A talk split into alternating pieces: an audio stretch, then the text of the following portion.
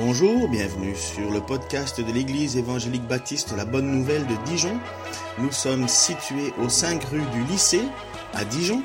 Vous pouvez trouver des informations sur notre Église sur le site internet www.la-bonne-nouvelle.org. Passez une excellente journée ou soirée. Et je salue tout le monde. Il y a peut-être ce que j'ai salué ce matin et d'autres que je n'ai pas salué, mais je vous salue tous. Dans les mois passés, j'avais préparé un message sur la lettre à Philémon, où je voulais parler du jeune Onésime qui était esclave, esclave chez Philémon et qui, selon certains commentateurs, avait volé chez Philémon. Mais au moment où je devais prêcher, j'étais hospitalisé. Je n'ai pas pu venir prêcher ici. J'étais à l'hôpital. Mais la semaine ou le dimanche qui a suivi, nous avons eu un visiteur qui est venu ici. Si vous vous souvenez, il a prêché sur Philémon, sur Onésime. Il a parlé tout ce que j'avais préparé. Il a tout dit. C'est comme si c'était moi qui étais là devant. Comme j'avais préparé, il a tout dit. Alors j'ai dit, merci Seigneur, parce que même si j'ai été malade, toi, tu as donné ton message. Et le dimanche qui a suivi, on m'avait mis sur le programme d'enseigner les enfants de l'école de dimanche, le groupe de, plus de 12 ans. Le sujet qui a été proposé était la puissance de Jésus sur les démons. Là où on parle d'un homme qui a été libéré par Jésus des puissances démoniaques et qui est devenu libre en retrouvant sa vie normale. Ce jour-là aussi, je n'ai pas enseigné parce que les enfants n'étaient pas là. je n'ai pas enseigné, les enfants n'étaient pas là. Alors, j'ai gardé mon message. J'ai essayé de comparer les deux textes et j'ai trouvé qu'il y a un enseignement similaire la libération, la délivrance. C'est ce dernier sujet de guérison d'un démoniaque que nous allons partager aujourd'hui, tout en ayant cette idée de délivrance. C'est pourquoi j'ai choisi pour thème libération totale. Lisons notre passage dans Luc 8, versets 26 à 29. Ils abordèrent dans le pays des Gadaréniens, qui est vis-à-vis de la Galilée. Lorsque Jésus fit descendre à terre, un homme de la ville vint à sa rencontre. Il avait des démons depuis assez longtemps. Il ne portait pas de vêtements et n'habitait pas dans une maison, mais dans les tombeaux. Quand il vit Jésus, il poussa un cri, se jeta à ses pieds et dit d'une voix forte, Que me veux-tu, Jésus, fils de Dieu très haut? Je t'en supplie, ne me tourmente pas. Jésus ordonnait en effet à l'esprit impur de sortir de cet homme, car il était emparé de lui depuis longtemps. On attachait le démoniaque avec des chaînes, on lui mettait les fers aux pieds pour euh, le garder, mais il rompait les liens et il était entraîné par le démon dans les endroits déserts. Jésus lui demanda, Quel est ton nom? Légion, répondit-il, car nombreux démons étaient entrés en lui. Il suppliait Jésus de ne pas leur ordonner d'aller dans l'abîme. Il y avait là sur la montagne un grand troupeau de porcs en train de chercher à manger. Les démons suppliaient Jésus de leur permettre d'entrer dans ces ports. Il leur permis. Les démons sortirent de cet homme entrèrent dans les ports, et le troupeau se précipita de haut de la falaise dans le lac et se noya. Quand les gardiens du troupeau virent ce qui était arrivé, ils s'enfuirent et rapportèrent la nouvelle dans la ville et dans les campagnes. Les gens allèrent voir ce qui était arrivé. Ils vinrent vers Jésus et trouvèrent assis à ses pieds l'homme dont les démons étaient sortis. Il était habillé et dans son bon sens. Ils furent saisis de frayeur. Ceux qui avaient été témoins de la scène les racontèrent comment le démoniaque avait été guéri.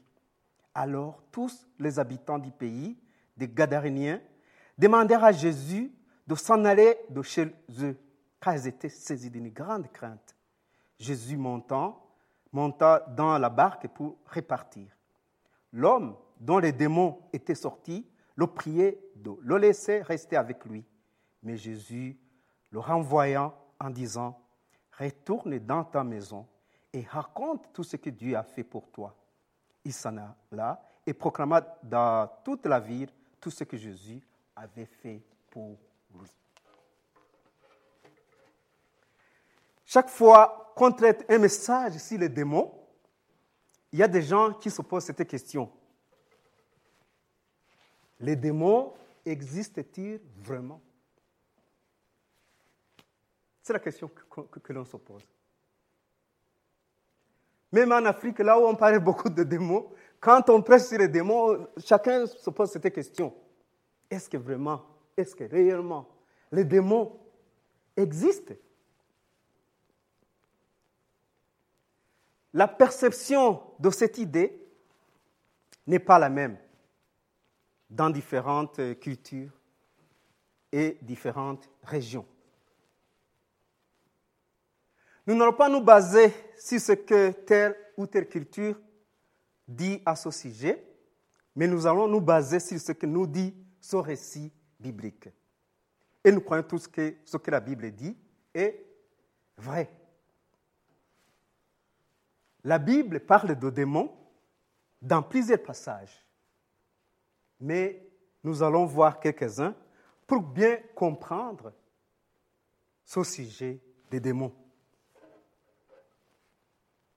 Dans Marc 3, verset 11, la Bible, présente les démons comme des esprits impurs. On dit, les esprits impurs, quand ils le voyaient, se prosternaient devant lui et s'écriaient, Tu es le Fils de Dieu. Si je monte un peu au verset 10, que vous n'avez pas là devant, on dit, en effet, comme il guérissait beaucoup de gens, tous ceux qui avaient des maladies se jetaient sur lui pour le toucher. Et les esprits impurs, quand ils le voyaient, se prosternaient devant lui et s'écriaient, Tu es le Fils de Dieu. On peut se poser si c'était des, quels sont ces esprits qui venaient. C'était des personnes qui avaient eu des problèmes d'avoir ces esprits dans leur vie, dans leur corps. La Bible les, décrit également comme des esprits méchants, des esprits malins. Ce sont des esprits qui dérangent les personnes. En Marc 1, verset 24, on nous dit que les démons connaissent Jésus. Ils le connaissaient. Quand les gens qui avaient ces esprits mauvais, quand ils voyaient Jésus, ils connaissaient, ah, c'est Jésus. Alors que même ceux qui n'avaient pas ces esprits ne connaissaient pas Jésus. Mais ceux qui avaient ces esprits, quand ils voyaient Jésus, ils reconnaissaient. C'est ce qu'on dit ici. Ah, que nous veux-tu, Jésus de Nazareth? Es-tu venu pour nous perdre? Je sais que tu es le Saint de Dieu. Même ceux qui n'avaient pas ces esprits ne connaissaient pas ça. Mais les esprits impurs, ils connaissent Jésus. C'est étonnant aussi.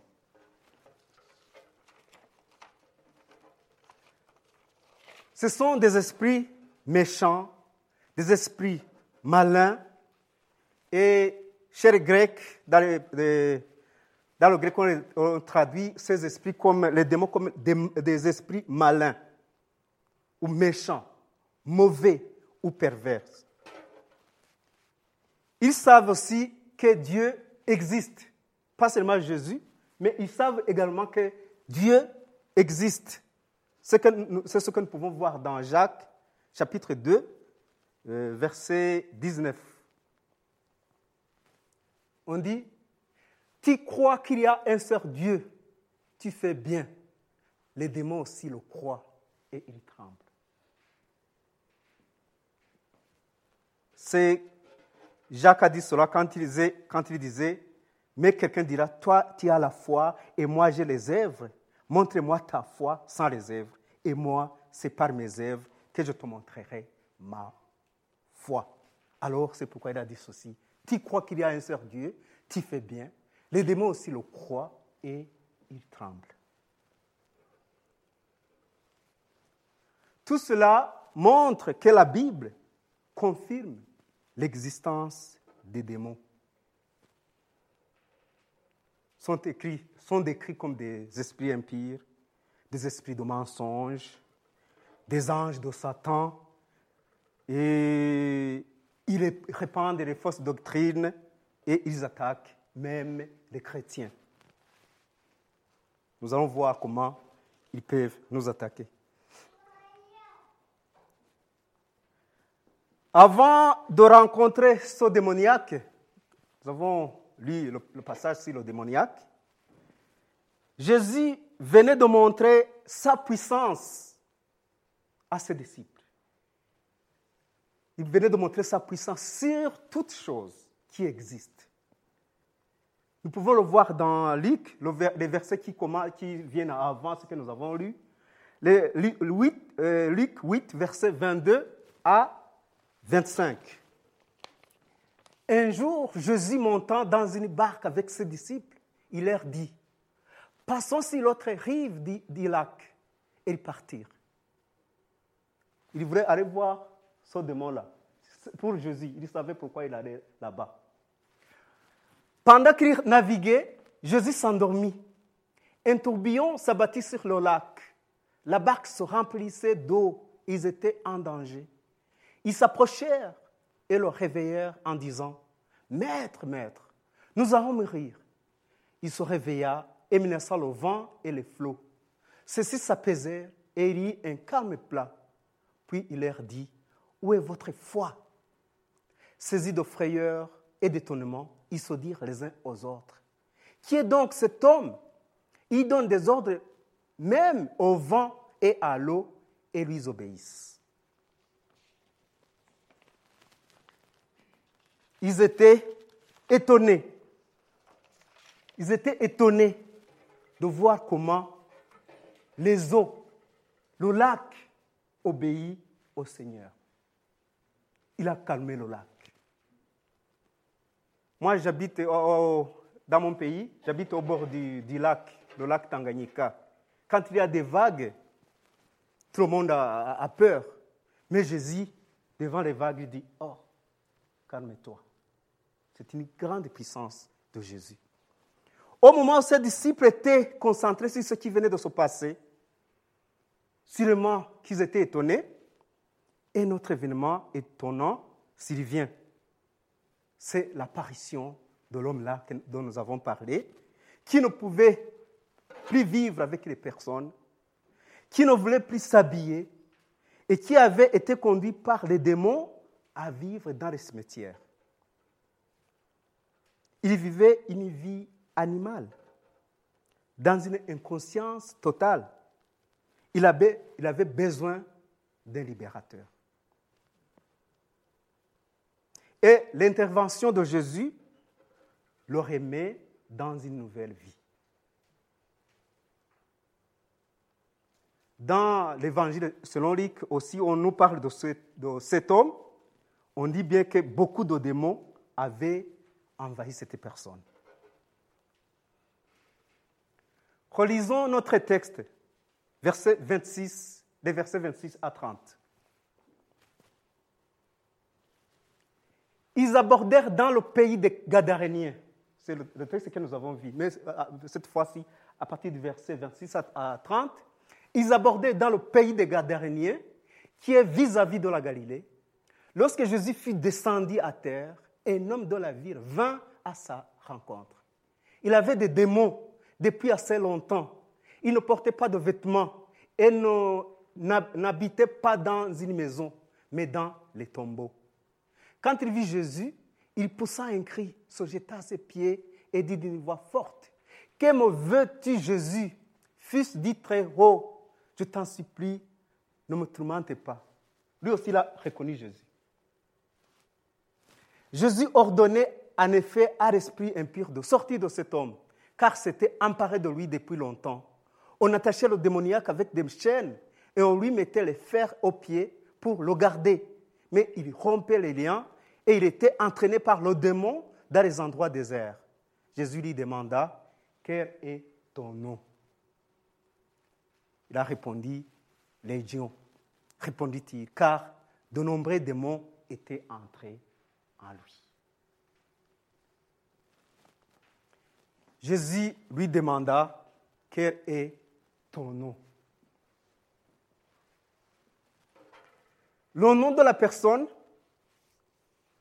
représente la personne elle-même. Le nom, si on dit à telle personne, ça représente cette personne. Dans certaines cultures, à travers le nom seulement, on peut avoir quelques idées sur la personne en question. Ça peut même exprimer son caractère ou le caractère de la famille. Mon nom, vous connaissez mon nom? Peut-être vous connaissez, certains connaissent le prénom, mais c'est peu ici qui connaissent mon nom. Mon nom, le nom de ma femme et les noms de mes enfants ont chacun une signification. Et chacun correspond aux circonstances dans lesquelles les parents vivaient lors de notre naissance. Je ne sais pas si vous l'avez déjà remarqué, mon nom, ce n'est pas comme ici. Mon nom, le nom de mon épouse, le nom de mes enfants, c'est différent. Aucun ne porte mon nom. Moi, mon nom c'est Ndagijimana. Ma femme s'appelle Mukeshimana. Mon fils s'appelle Misero. Ma fille, Christ, s'appelle Nitanga. Et l'autre s'appelle eh, Ineza. Très différent. Même dans l'administration, on pose cette question. Est-ce que ce sont tes enfants? Comment sont-ils tes enfants alors que vous ne portez pas le même nom? Alors, nos noms, dans notre écriture, ça représente, ça, a une signification. Pour le nom d'Agijimana, ça signifie consacrer, je consacre mon enfant à Dieu. Je donne mon enfant à Dieu. Parce que, pourquoi? Parce que je, vous ai dit que nous, sommes douze dans notre famille. Moi, j'étais le neuvième. Peut-être que mes parents auraient dit, est-ce que vraiment tu seras capable de pouvoir, aux, besoins, tu pourras donner, trouver de la nourriture ou quoi, vêtir ses enfants?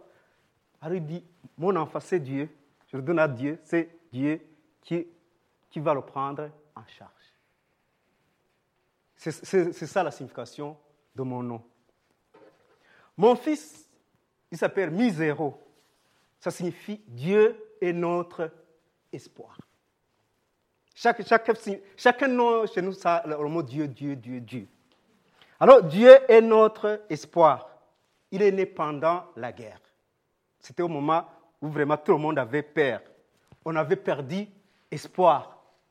Alors, on a dit, notre espoir de vivre était entre les mains Dieu. Alors, c'est pourquoi notre fils s'appelle Misero. Dieu est notre espoir. La fille s'appelle Nitanga. C'est Dieu qui pourvoit. Elle est née aussi pendant la guerre aussi. C'était pendant la guerre et on avait, on, vivait dans, nous vivions dans des conditions très très difficiles.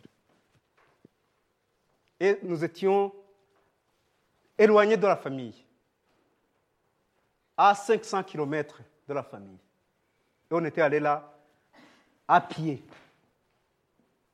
Alors que mon épouse était enceinte. mais nous avons trouvé un enfant. Chaque fois, là où nous étions, on n'avait rien, rien, mais on parvenait à, à vivre, à survivre, disons. Pas à vivre, mais à survivre. Et jusqu'à présent, nous, sommes toujours en vie. Alors c'est pourquoi notre fille s'appelle Nitang. C'est Dieu qui donne, c'est Dieu qui pourvoit. La, la petite fille s'appelle Ineza. Ineza, ça veut dire c'est Dieu est bienveillant. Dieu est bienveillant parce qu'elle est née quand nous étions, la guerre était terminée. On était vraiment dans, dans l'abondance, disons. On était dans l'abondance. Alors on a dit, on se souvenait de ce qui s'était passé. Alors on a dit, Dieu est bienveillant. Est au moment où notre situation était redevenue normale. Mon épouse, elle s'appelle Mukeshimana. Ça veut dire, c'est par la grâce de Dieu que cet enfant existe. C'est la signification de, son nom. Mukeshima. Quand on dit à quelqu'un qui connaît ma langue, il n'a pas besoin d'explication, il comprend exactement ce que tu veux dire. Quand on dit Ndagijimana, ah, il comprend directement. Il n'a pas besoin d'expliquer comme ça. Pour elle, elle s'appelle Mukeshimana. C'est par la grâce de Dieu que cet enfant existe. Sa mère est décédée à la, maternité le jour de l'accouchement. Alors sa mère est, décédée, alors l'enfant est resté en vie. Il a été pris en charge par d'autres personnes. Donc pour moi, je comprends facilement la signification des noms. C'est pourquoi Jésus demanda, quel est ton nom Et puis, le démoniaque a répondu, légion ou légion, car de nombreux démons étaient entrés en lui. Son nom était un nom utilisé par l'armée romaine. C'était une unité à peu près de 6000 hommes et symbolisait la puissance romaine. Cette réponse donnée à Jésus montre que les démons étaient nombreux et puissants.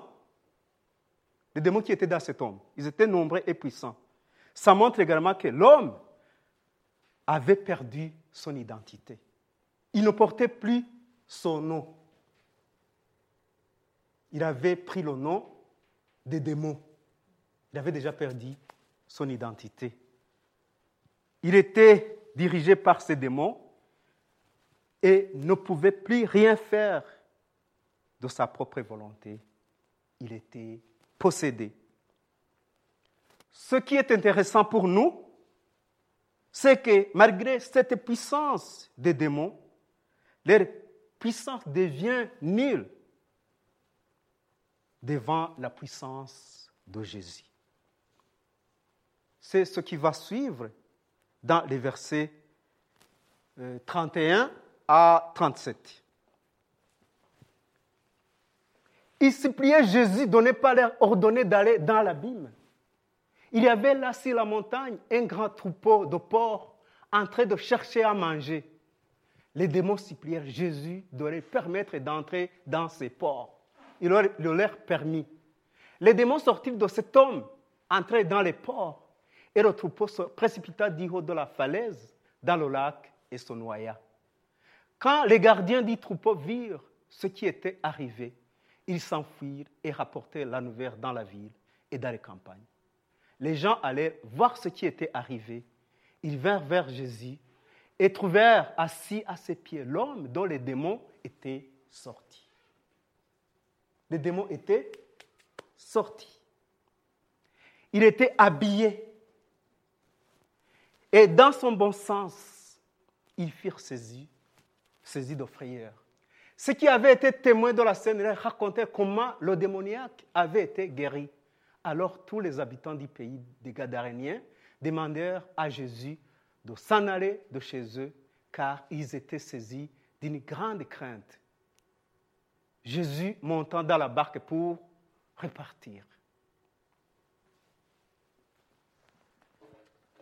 C'est très intéressant ce que Jésus a fait à cet homme. Il ne s'habillait plus. Il vivait dans les cimetières. Mais après sa rencontre avec Jésus, il, était, il avait un bon sens. Et les gens s'étonnaient de voir l'homme qu'il connaissait, qui ne s'habillait pas, qui ne parlait plus. Mais après la rencontre de Jésus, il est libéré, il est libre, il parle. C'est très étonnant. Et tout le monde avait de la crainte. Satan et ses démons cherchent maintenant à détruire l'œuvre de Dieu et à tromper le plus de personnes possible. Ce que nous, pouvons voir en 1 Pierre 5, verset 8, c'est que Satan, il n'attaque pas cet homme seulement, il peut même nous attaquer. Je dis qu'il attaque même les chrétiens. Il ne peut pas dire, moi je suis chrétien, c'est fini. Il attaque même les chrétiens. On dit, humiliez-vous donc sous la puissante main de Dieu, afin qu'il vous élève au moment voulu. Déchargez-vous sur lui de tous vos soucis, car lui-même prend soin de vous. Soyez sobre, restez vigilants. Votre adversaire, le diable, rôde comme un lion rugissant, cherchant, cherchant, cherchant qui dévorer. Il faut être, faut vigilant. Humiliez-vous sous la puissance même de Dieu, car il y a Satan, il y a le diable, les démons, qui rôdent comme un lion, rugissant, cherchant qui dévorer. Ça peut être moi, ça peut être toi, même si tu es chrétien, Satan continue à chercher, à chercher qui dévorer. Il faut, il faut être très vigilant comme le message le dit. Les démons, ces anges déchus, sont des ennemis de Dieu, mais ils sont déjà vaincus. Christ a dépouillé la domination, les dominations et les autorités et les a données publiquement en spectacle, en triomphadère par la croix. Par la croix de Jésus-Christ. Il a vaincu et nous aussi, il a vaincu aussi pour nous. Colossiens 2, verset 15. On dit, vous qui étiez morts en raison de vos fautes et de la circoncision de votre corps, il vous a rendu à la vie avec lui. Il nous a pardonné toutes nos fautes. Il a effacé l'acte rédigé contre nous qui nous, a, qui nous condamnait par ses prescriptions. Il a annulé, il a annulé en le clouant à la croix. Il a ainsi dépouillé les dominations et les autorités et les a données publiquement en spectacle en triomphant d'elles par la croix. Si nous nous soumettons à Dieu et résistons au diable, nous n'avons, rien à craindre. Il n'a rien à faire dans notre vie, car celui qui est en nous est plus grand que celui qui est dans le monde. Jean 1, verset 2 à 4, on dit, Voici comment l'Esprit de Dieu tout esprit qui reconnaît que Jésus est le Messie, venu en homme, est de Dieu. Et si un esprit ne reconnaît pas que Jésus est le Messie venu en, homme, il n'est pas de Dieu, c'est l'esprit de l'Antichrist. Vous avez appris sa venue et maintenant déjà il est dans le monde. Vous, petits enfants, vous êtes de Dieu et vous avez vaincu ces prétendus prophètes parce que celui qui est en vous est plus grand que celui qui est dans le monde. Celui qui est en moi, celui qui est en toi, après avoir accepté Christ comme ton Sauveur et Seigneur, celui qui est en nous est plus grand que celui qui est dans le monde, est plus grand que les démons, que les diables, que Satan. Il est plus grand. Et Paul a posé une question que nous pouvons poser aussi, même si nous avons déjà trouvé une partie de la réponse. Il a dit, qui me délivrera? Qui me délivrera? C'est la question qui est dans le texte que Paul, euh, l'apôtre Paul a écrit. Nous pouvons lire ce que l'apôtre Paul nous dit. Il nous donne un bon exemple dans notre chair et notre délivrance. Il dit, nous savons en effet, c'est un texte facile et difficile encore. Nous savons en effet que la loi est spirituelle, mais moi, je suis marqué par ma nature, vendu au péché. Je ne comprends pas ce que je fais. Je ne fais pas ce que je veux et je fais ce que je déteste. Or, si je fais ce que je ne veux pas, je reconnais par là que la loi est bonne. En réalité, ce n'est plus moi qui agis ainsi, mais le péché qui habite en moi. En effet, je sais que le bien n'habite pas en moi, c'est-à-dire dans ma nature propre. J'ai la volonté de faire le bien, mais je ne parviens pas à l'accomplir. En effet, je ne fais pas le bien que je veux, mais je fais au contraire le mal que je ne veux pas. Or, si je fais ce que je ne veux pas, ce n'est plus moi qui le fais, mais le péché qui habite en moi. Je découvre donc cette loi, alors que je veux faire le bien. C'est le mal qui est à ma portée. En effet, je prends plaisir à la loi de Dieu dans mon être intérieur, mais je constate qu'il y a dans mes membres une autre loi.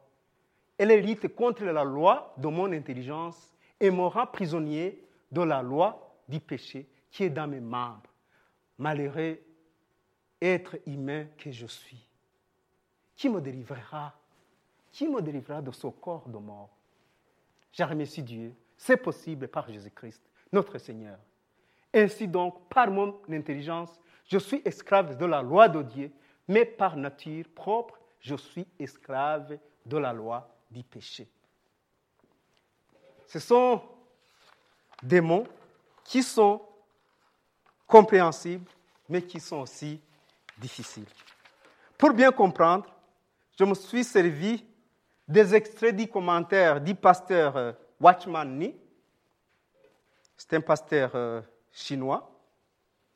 Quand je l'étudiais, quand je faisais des études de théologie, on nous donnait les, écrits de Watchman Nee pour lire, mais je les lisais pour, pour, gagner des points en classe, mais pas pour, pour comprendre. Mais après, quand j'ai continué à lire, j'ai vu que ce qu'il a dit vraiment, ça a une très grande importance. C'était après. Avant, je, je lisais pour, pour gagner des points seulement.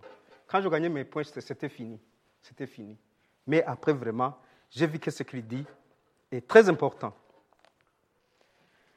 Et Watchman il dit, pour expliquer ce, verset, que ce passage que nous venons de lire de, Paul, il dit, il dit la parole de Dieu ne nous demande pas de lutter contre le péché par nos propres forces. Elle nous dit que nous devons être libérés du péché. Le péché est une puissance qui a servi l'homme. La façon de traiter cette puissance n'est pas de la détruire nous-mêmes, mais de permettre au Seigneur de nous en libérer. Nous avons le péché et nous n'avons aucun moyen de nous en extraire. Le moyen du Seigneur n'est pas de vaincre le péché, il nous sauve de la puissance du péché en nous en éloignant. Nous, nous avons tendance à lutter contre le péché, mais nous ne réussissons pas parce que le péché est là. Il le péché est là toujours. Dans nos rêves, dans nos pensées, dans nos actions, il y a toujours le péché qui vient. Pour, alors, Paul dit que le, le péché c'est une loi. Je découvre donc cette loi. Le péché est une loi. Ça existe. Ça va exister. Ça a existé partout. Le péché, ça existe un peu partout. partout, pas un peu partout, c'est partout. Le péché existe partout, que ce soit chez moi en Afrique, euh, en Europe, partout, il y a le péché. Alors, Watchman a aussi expliqué autre chose. Il dit, il a expliqué, je découvre donc cette loi. Paul a, découvert que c'était une loi. Le péché est une loi. Alors, Watchman dit, tout d'abord, nous devons comprendre le terme de loi. Une loi, c'est quelque chose qui ne change jamais, qui n'aurait aucune exception. Il y a de la puissance dans une loi. C'est une puissance naturelle et non pas, et non pas artificielle. Toutes les lois possèdent une certaine puissance. Par exemple, la gravitation est une loi. Si vous jetez quelque chose en l'air, elle fait comment? Elle retourne. Tôt ou tard, cet objet retombera terre. Vous n'avez pas besoin de tirer cet objet vers le bas avec vos mains. La terre possède une force qui le tire spontanément. Il est, tenté de comparer le, péché qui est en nous. Il, dit que c'est une loi. Le péché qui est en nous, c'est une loi. Euh, si vous jetez une pierre en l'air, elle retombera. Si vous jetez un morceau de fer, il fera de même. Si vous jetez quelque chose en Chine, cela retombera.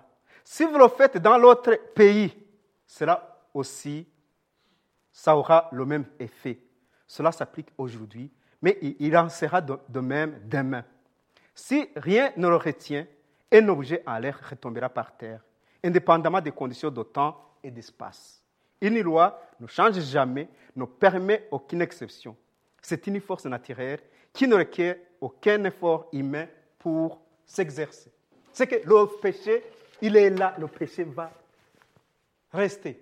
Le péché est là. Quoi que tu fasses, le péché est là. Le péché, il, dit que le péché, c'est une loi.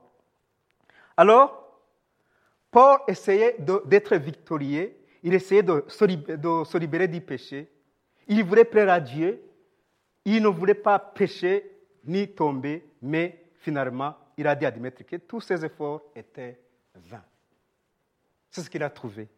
C'est pourquoi il a dit Qui me délivrera Pour essayer de vivre une vie exemplaire, comme nous aussi aujourd'hui nous essayons. Mais il n'y a pas, il ne parvenait pas. C'est ce qui nous arrive, nous aussi. Ça nous arrive tous les jours. Ça nous arrive aujourd'hui. Ça va nous arriver demain. Mais il y a autre chose que nous voulons lire en réponse à notre question qui va nous délivrer. Lisons en Romains 8, verset 37. Au contraire, dans tout cela, nous sommes plus que vainqueurs grâce à celui qui nous a aimés. Nous sommes vainqueurs grâce à celui qui nous a aimés. Même s'il y a le péché, s'il y a tout ça, mais nous sommes vainqueurs grâce à c'est lui qui nous a aimés. Notre libération, notre libérateur, c'est Christ. C'est lui seul qui est capable de nous délivrer. En Jean 8, verset 36, on dit, si le Fils vous a franchi, vous serez réellement libre. Si le Fils vous a franchi, vous serez réellement libre. Le verset 39 que nous avons lu, il a dit, retourne dans ta maison et raconte tout ce que Dieu a fait pour toi. C'est ce que Jésus a dit à, l'homme, au diabolique. Souvenons-nous que dans beaucoup de, miracles que Jésus dit, a, fait, il, disait aux gens, ne dites à personne ce que vous avez vu. Il disait, ne dites à personne. Mais à cette personne, il a dit, va le dire à ton voisinage à tes amis, à tes proches. Alors, toi aussi, tu peux le faire au milieu de tes amis, au milieu de ton voisinage. C'est ça la libération totale. Pour terminer aussi, j'ai aimé le témoignage que Ken nous a donné le dimanche passé. Si vous vous souvenez de, son témoignage, de, avec les policiers. Ken disait que quand il, euh, quand il voyait des, policiers qui ne, qui ne savaient rien de lui, mais il les voyait, il avait peur. Pourquoi? Parce qu'il se sentait chaque fois fautif. Mais quand il a été libéré par Christ, il est même allé après travailler avec ces policiers qu'il craignait avant. Il les a vus comme des frères, il les a vus comme des amis, alors qu'il les craignait avant quand il avait, quand il avait ces, difficultés, parce qu'il avait quelque chose qui n'allait pas. Il, a- il avait peur d'être pris par ces policiers parce qu'il était pécheur. Mais quand Jésus l'a libéré totalement, il s'est senti totalement libre. Nous aussi, notre, dérive- euh, notre libérateur, c'est Jésus. Il peut nous délivrer du péché. Il peut nous délivrer de tout. Prions le Seigneur. Merci Seigneur pour ce temps merveilleux que tu viens de nous accorder pour partager ta parole. Je te prie d'agir toi-même dans le cœur de ceux qui viennent d'écouter ce message et surtout de transformer la vie de ceux qui ne te connaissent pas encore. Merci Seigneur. Amen. Que le Seigneur vous bénisse tous.